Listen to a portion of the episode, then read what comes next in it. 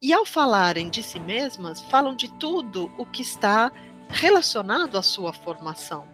A habilidade para o canto, a habilidade para a dança, a feminilidade, a beleza.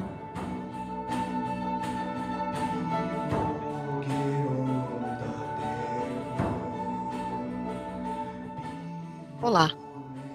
Da última vez em que estive aqui, no programa Clássicos em Dia, uh, falei a respeito da Mélica, um dos gêneros em é, evidência e no seu grande momento na era arcaica, uh, na verdade, uh, mais largamente no período que chamaríamos de o período da cultura da canção, de uma Grécia prevalentemente oral, que vai de cerca de 800 a 400 antes de Cristo. Falei sobre uh, a definição básica desse gênero como a canção para performance ao som da lira em modo solo ou coral, e neste caso com o acréscimo da dança e também de outros instrumentos, uh, e chamei a atenção justamente para, uh, para essa dimensão uh, absolutamente performática é, desse gênero poético que se define,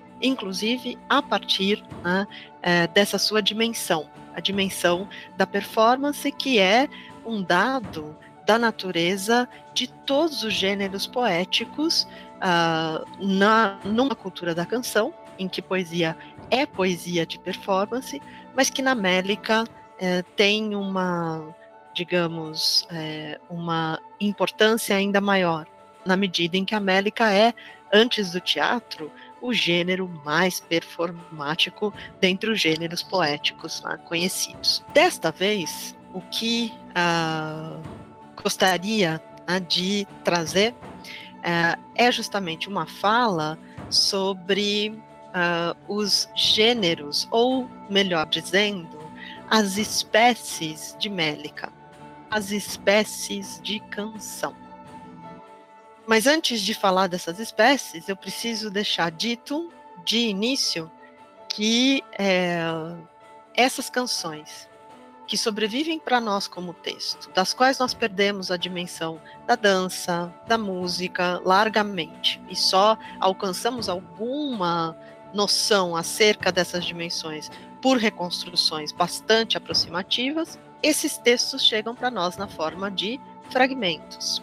E, a, e aí, não se pode dizer, isso é algo que já frisei em outra oportunidade, não, não, não temos como apontar para isso uma causa específica. No fundo, a, a condição em que os textos chegam para nós é fruto de uma combinação de elementos no correr do, do, dos séculos, no andar do tempo e das suas vicissitudes. Portanto, não cabe aqui ficar discutindo né, o que é, é, o que faz com que o poeta chegue mais bem preservado e outro não, tá? porque dificilmente saberemos e no mais das vezes estaremos no território da especulação.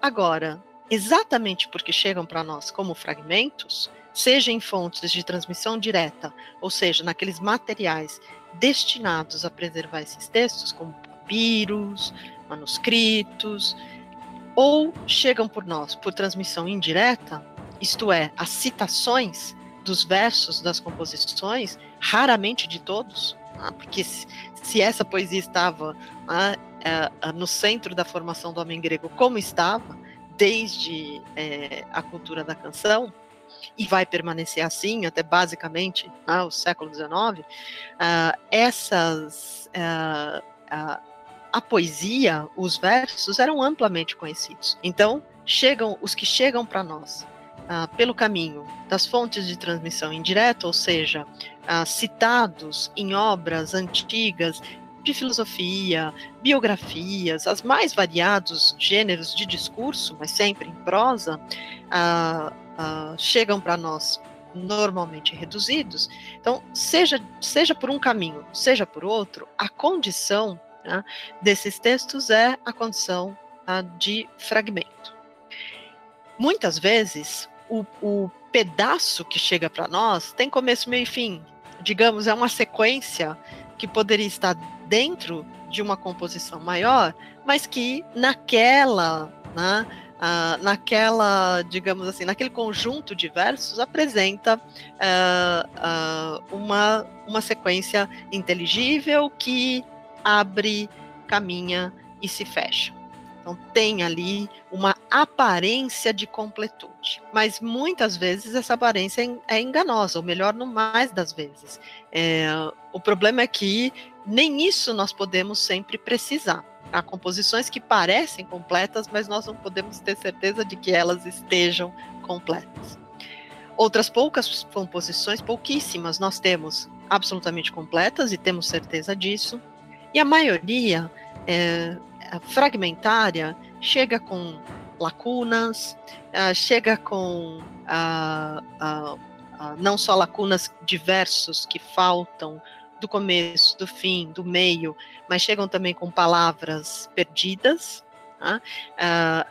e por isso acabam sendo, quando é possível, quando há um consenso nas edições rigorosas, por vezes acabam sendo emendadas, suplementadas. Então, a condição desse material é uma condição bastante frágil. Isso significa que, embora nós conheçamos várias espécies de canções, e várias havia, e embora nós possamos apontar para essas canções vários exemplos, nós não podemos classificar do ponto de vista da espécie todos os fragmentos que nós temos de todos os poetas, porque simplesmente muitas vezes não temos condição de fazer isso, não diante das nossas evidências. Então, isto deve ficar no horizonte, mas claro, podemos, vamos então falar de algumas das espécies, essas as mais mais famosas, né? uh, mas é, deixando claro que elas não esgotam uh, o nosso o corpus de cada poeta, uh, elas não esgotam o nosso horizonte de, de canções, uh, mas elas são importantes porque quando pensamos nas espécies e nas espécies da Mélica, é, creio que entendemos com uh, de uma maneira mais é, consistente o que significa falar numa poesia de performance uh, que não é como vai sublinhar Laura Swift no seu excelente livro The Hidden Chorus, de 2010, não são, ah, nós não estamos diante, quando, quando tomamos em mãos ah, os fragmentos da América, nós não estamos diante de é, artifícios literários, simplesmente.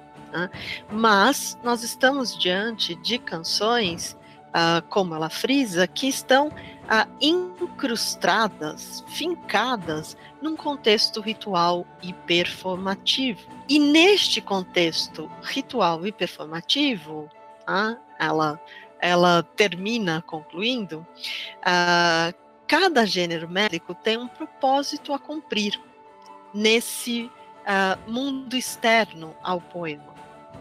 Propósito este que não se coloca para aqueles que são gêneros puramente literários, como ah, os da poesia moderna.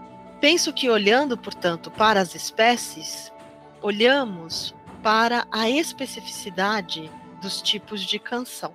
E ao fazermos isso, ao olharmos para essa especificidade, podemos compreender melhor essa vinculação uh, dos gêneros com o contexto ritual performático, mas também é, a função né, que cada gênero pode cumprir no mundo né, externo à canção, que, portanto, como frisei né, da última vez em que, uh, em que estive aqui, falando da Mélica, esse mundo externo não é, uh, de fato, externo à composição. Ou seja, a, a composição nesse mundo de práticas tradicionais, né, em que se faz, se faz né, cada composição, uh, ela uh, articula uh, de uma maneira harmônica, de uma maneira coerente, é, metro, matéria e adequação, ou seja, o tema o metro, que dá o ritmo, que tem a ver com a performance, e a, a, a adequação, que é, vai desde o tratamento que se dá ao tema até a, a ocasião de performance e a função né, pragmática que essa espécie é, deve cumprir no mundo em que é, circula. Eu começo mencionando o Partênio, pensando um pouco cronologicamente os poetas, principiando por Alckmin, o primeiro, mais antigo dos nove famosos mélicos, um poeta de Esparta, ativo em cerca de 620 a.C. Falei um pouco dele e da sua Esparta no encontro sobre Mélica. Ele será especialmente famoso nos testemunhos antigos pelos partênios. A palavra partênio está vindo, dela deriva do substantivo grego partenos. E essa palavra uh, significa, é, é, uma palavra técnica, uh, e significa a moça não casada, mas já na puberdade. A Partenos, como a gente às vezes diz, digamos, trazendo né, para nossa sonoridade né, de língua portuguesa, ou a Parthenos, ela é aquela jovem que já saiu da infância, mas que ainda não se tornou uma mulher adulta. Uma mulher adulta é, torna-se né, é, tal é, e recebendo inclusive é, a denominação então de Guiné quando ela adentra o mundo do sexo. E se ela o faz pelos caminhos esperados que permitem a sua inserção uh, social, uh, ela, essa entrada no mundo casamento se faz, uh, uh, no mundo do sexo, aliás, se faz pelo casamento. Vejam como eu já estava costurando uh, um elemento no outro. Se tudo corre como deve, segundo as expectativas e os códigos em vigência, a entrada é, regular, aceita, é, socialmente né, desejável, inclusive, da mulher, da moça na idade adulta, ela vem né, com a entrada no mundo do sexo que consuma o casamento num dado momento das festividades e que, aliás, está né, é, no, no, próprio termo antigo para o casamento, que no sentido básico significa o enlace sexual dos noivos, enlace sexual que gera vida e, por derivação, o casamento. A Parthenos, portanto, está num momento transitório, num entre-lugar. Ela nem está dentro da casa, como estaria se estivesse na infância, protegida pela mãe, e ela nem está dentro da casa do marido, sobre a qual ela presidirá, como ela estaria se já estivesse casada. Nesse sentido, ela se encontra não só num momento de transição e num entre lugar, como também ela, ela goza de uma certa liberdade de movimentos, tá? o que torna esse momento bastante fascinante, mas também perigoso, porque se algo acontecer de indesejável, algo pode, esse algo pode comprometer, uh, digamos assim, o caminho né, da Parthenos ou da Parthenos para né, o, a condição de mulher adulta pelo casamento. Que é, aliás, fique claro desde já, na vida feminina, o casamento é como a guerra na vida masculina. É o grande momento, é a grande arena. Tudo na vida feminina se destina à chegada ao mundo do casamento que dá para a mulher os dois papéis sociais pelos quais ela se insere na sua comunidade: o papel de esposa, o papel de mãe. Portanto, né, a, a, tudo gira em torno, assim como né, para a, os, os rapazes, tudo gira em torno do universo da guerra, para as meninas, tudo gira em torno do universo do casamento. O partênio é um nome dado a esse conjunto de canções na Biblioteca de Alexandria. É um nome criado para ajudar a classificação das canções da Mélica. O partênio nada mais é do que a canção para um coro de virgens. Ou seja, a canção feita para ser cantada e dançada, porque se nós temos coros, nós temos a dança, é o sentido básico de coros, é uma canção para ser cantada e dançada por uh, moças não casadas, isto significa moças virgens. Claro, esse termo usado sem as ideias posteriores de castidade ou de pureza. Note-se que o casamento, claro, como é uma espécie de instituição reguladora é, da vida sexual feminina, é, que a dirige para o exercício monogâmico junto ao marido e a prospera, né, a, a procriação dentro da linhagem, é, não por acaso, metaforicamente referido é, insistentemente na tradição poética como o jugo. Tá? Esses partênios, portanto, essa espécie do partênio, esse tipo de canção tem essa é, definição básica. Mas o que, que é, o que mais né, nos revela essa canção? Ah, os partênios parecem ter quatro é, etapas é, de, na sua composição, ah, que tem é, forte é, é, ressonância com a própria natureza uh, dos coros de meninas, das associações corais de meninas.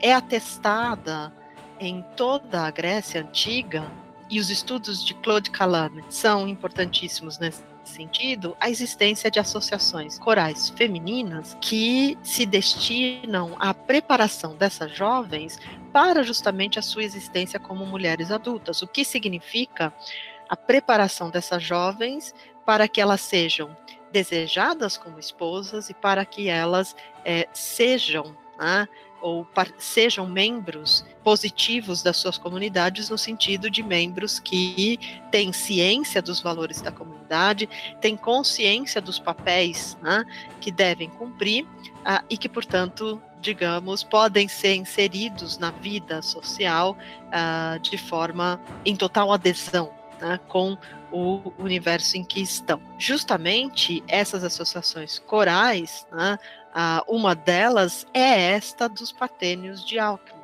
né, que se tem essa função de preparo das jovens, então ah, são associações que terão um caráter de paideia, né, um caráter paidêutico de formação muito acentuado.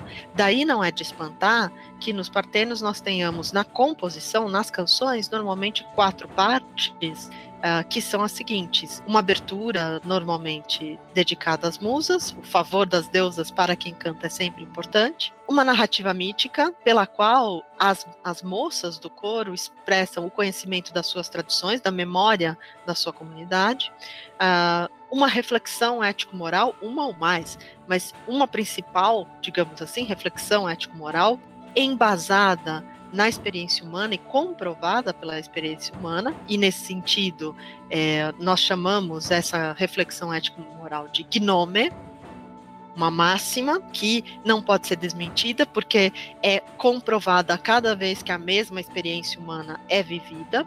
E depois nós temos a última parte, que é uh, uh, que é interessante, uh, porque enquanto, digamos, a narrativa mítica e a reflexão ético-moral, aliás, mostram a boa formação das meninas do ponto de vista do conhecimento, das narrativas tradicionais, da memória da comunidade e dos valores, do código de valores ético-moral, a última parte da composição é uma autodramatização da própria canção no momento em que ela é objeto de performance.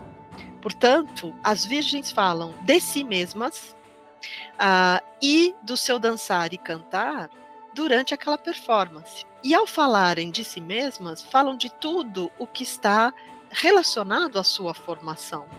A habilidade para o canto, a habilidade para a dança, a feminilidade, a beleza, e executam, e muitas vezes nessa etapa autodramatizada, é, a, alguma das meninas do coro, normalmente a líder, uh, executa uma ação ritual. o que mostra também o conhecimento das práticas rituais é, relativas aos deuses uh, que são tão importantes e que, claro, práticas essas que precisam ser conhecidas, porque inclusive muitas delas no culto precisam ser executadas por uh, meninas ou mulheres. Essa autodramatização é, insiste, ademais, constantemente no status das coreutas, das meninas, como Parthenoi. Né? Somos virgens, somos as moças não casadas. Uma canção que tenha dança, outros instrumentos, o coro de meninas cantando. Uh, uh, se nós pensarmos naquelas duas eh, instâncias mais institucionalizadas de circulação e, portanto, de performance das composições, de que falei uh, quando tratei largamente da Mélica, o simpósio e festival, é claro que os partênios se destinam à performance em festivais. Ora, festivais em que estão, são sempre cívico, público, cultuais festivais em que está a comunidade. Essa estrutura que permite às coreutas exibirem a sua formação tem a ver com a função pragmática do partênio, tá? que vai ser é, é, sublinhada pelos estudiosos. Que função seria essa? É fornecer para essas meninas uma moldura uh, uh, formal, institucionalizada, é, de sua apresentação à comunidade para que elas entrem para o horizonte das uh, moças desposáveis, das uh, noivas em potencial. Então, essa é a, a, a função prática que cumpre aqui o partênio, né, em que vejam né, a estrutura da canção, é, a natureza do coro que a canta, é, a situação de performance, tudo isso é significativo e está em articulação. Outra espécie de mélica uh, muito conhecida e para permanecer no universo né, das jovens é a do epitalâmio.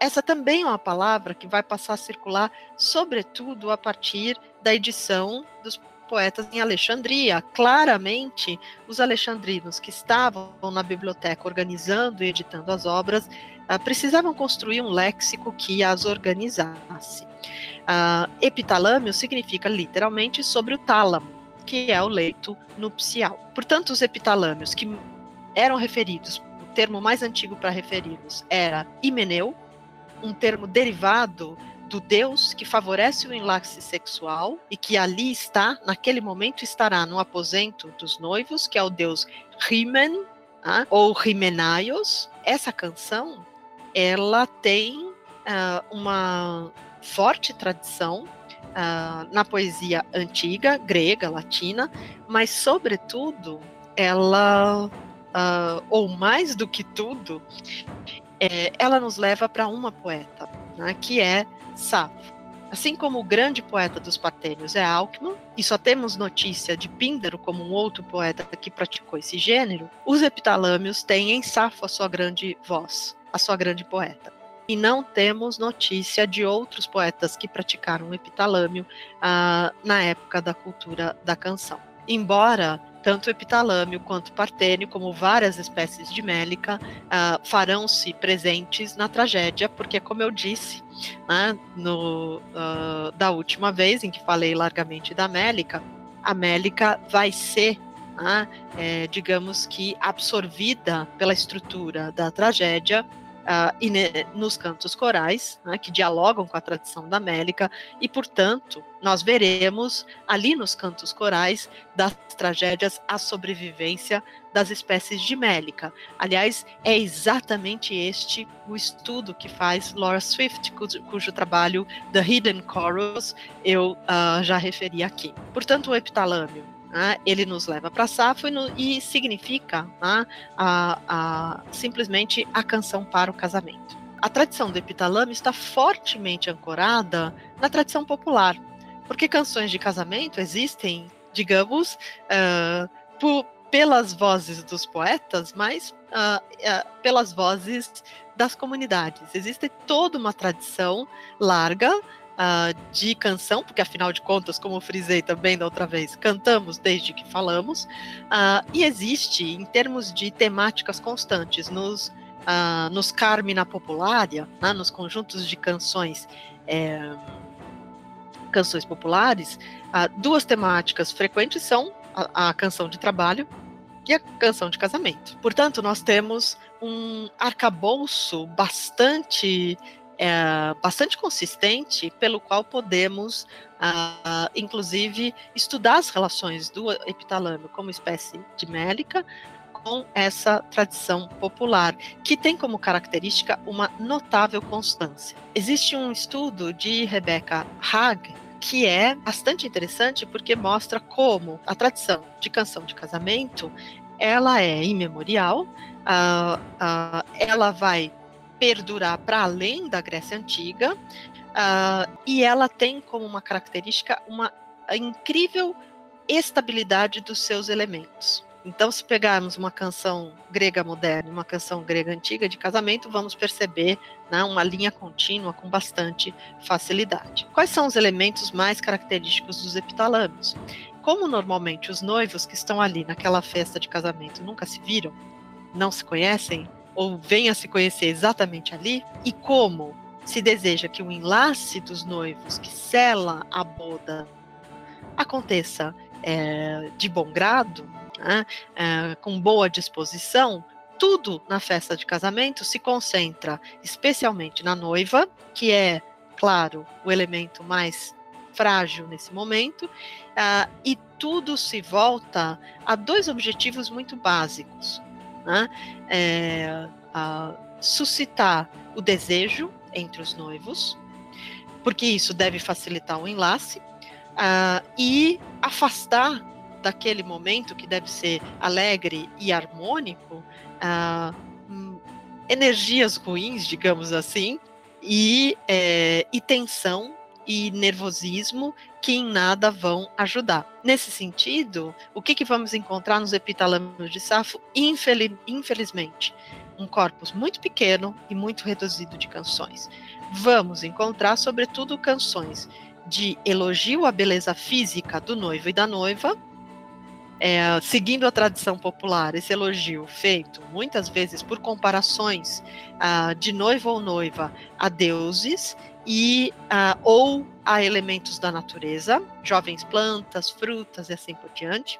Ah, e no outro ramo, canções jocosas de zombaria, né, que brincam, inclusive, com uh, o elemento sexual uh, da festividade. Portanto, uh, podem ser ou podem beirar a vulgaridade. Podem ser um tanto vulgares, como podem beirar a vulgaridade. E essas canções, portanto, esses dois ramos, nós percebemos em Safo, são os dois grandes ramos que vejam, né, que determinam uma função específica para as canções dentro do epitalâmio logo determinam as, é, a maneira como elas serão compostas, a linguagem, o tema, o tratamento e assim por diante. Para pensarmos uma canção cômica, existe tem um fragmento de Safo, que é o fragmento 114, em que é, nós temos um diálogo entre a ninfe, a noiva,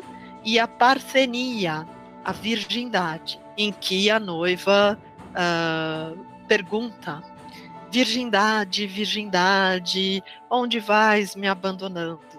E a própria virgindade responde: Eu nunca mais a ti voltarei, eu nunca mais voltarei. É claro que é jocosa, é claro que é zombeteira. E nós temos aqui apenas esses dois versos que é, são particularmente interessantes porque mostram que não só a canção é coral, como alguém vai fazer o papel da própria parceria, da própria virgindade. Mas vejam como há esse elemento da jocosidade que procura dissipar as tensões e qualquer é, en, a, mal agouro né, que possa atrapalhar justamente o momento crucial das festividades, que é o do enlace pelo qual a moça perde a virgindade, o que significa ela, numa transição que se completa de uma maneira muito súbita, uh, se torna a mulher adulta.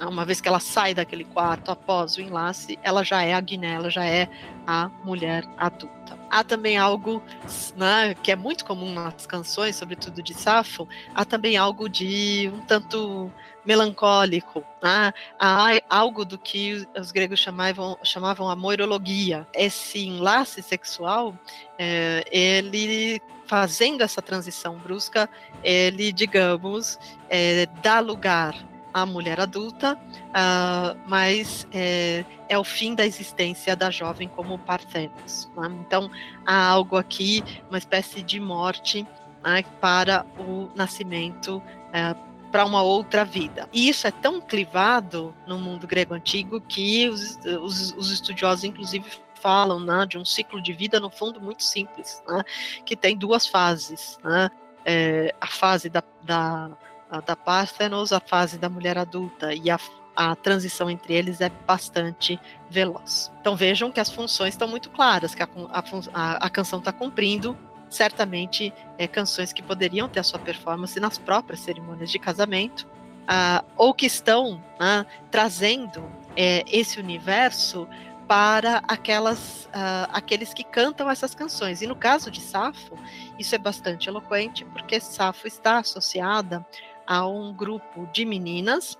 Todos os termos que as referem nas canções são sempre termos que apontam para essa condição de Parthenos, uh, e um grupo de meninas que está se preparando para o casamento. E, portanto, uh, uh, cantar epitalâmios, seja nas próprias cerimônias de casamento, ou seja, digamos, dramatizar esse momento, né, numa ocasião de performance como um festival público, em que né, seja coerente é, fazê-lo, é uma maneira de expor essas jovens, que são as futuras esposas, ao, à experiência que terão e, e, e, muito em breve, né, que é essa experiência que, é, é claro, tem um elemento traumático uh, uh, uh, da passagem né, para a, a, idade adulta. Um elemento traumático que, vejam, a própria canção e a dramatização, a vivência da experiência no nível da representação, no nível artístico, é, permite a preparação para a experiência e, portanto,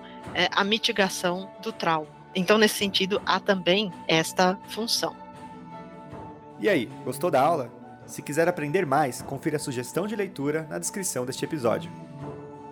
Este podcast foi editado pelo Serviço de Comunicação Social da Faculdade de Filosofia, Letras e Ciências Humanas da Universidade de São Paulo. basket.